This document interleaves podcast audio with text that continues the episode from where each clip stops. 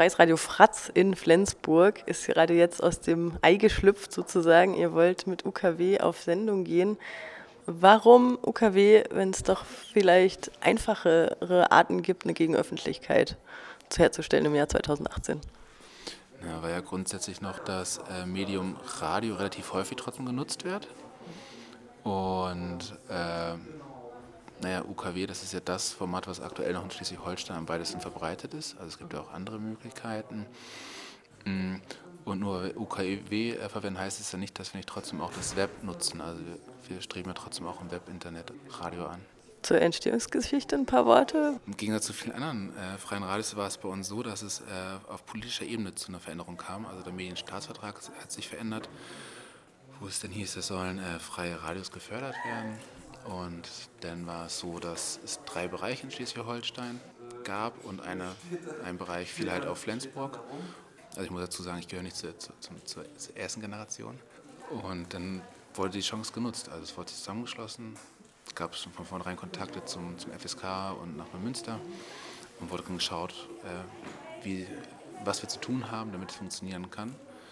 Ich sage mal so, die Idee ist nicht geboren, die Idee ist auf uns zugekommen.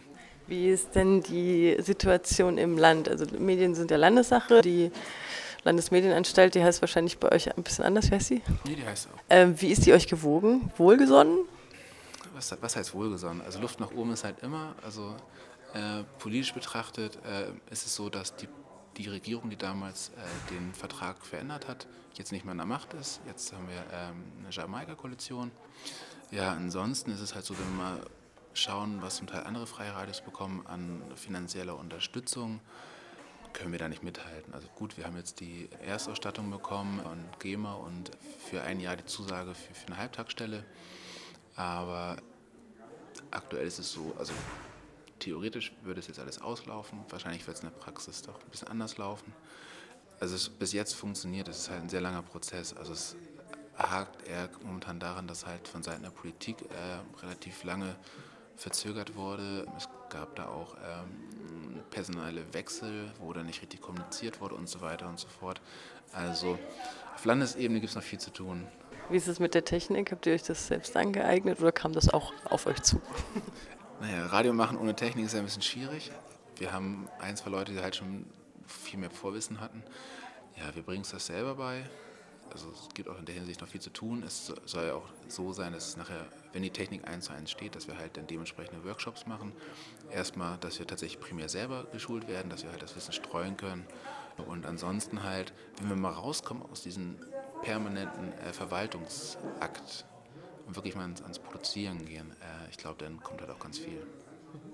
Und geplante Start on Air ist Sommer 2018, steht auf dem Flyer.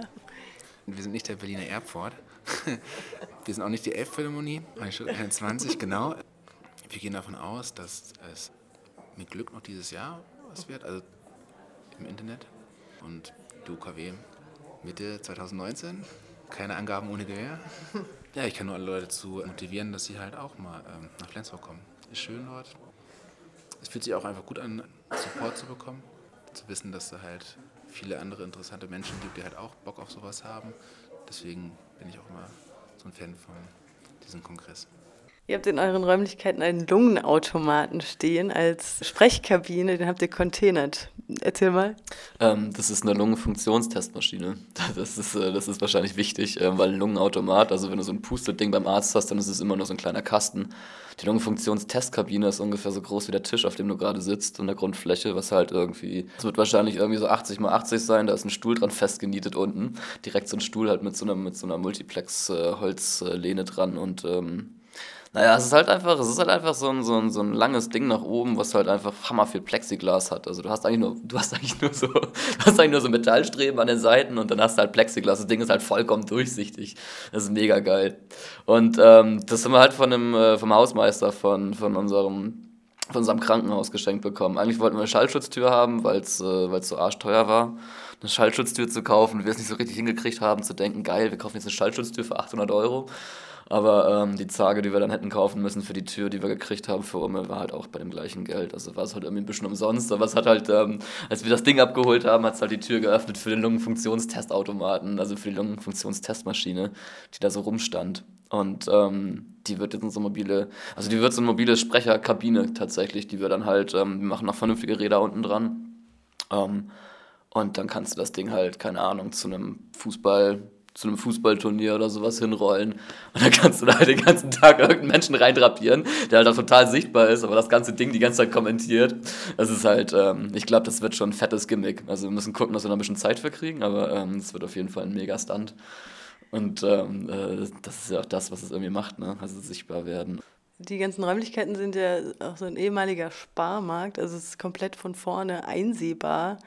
Stichwort Sichtbarkeit. Wolltet ihr das so? Ähm, wir haben da halt auch so ähm, diese, diese Pappfächer, ähm, die du halt drehen kannst und halt an der Schnur ran, ran und rausziehen kannst.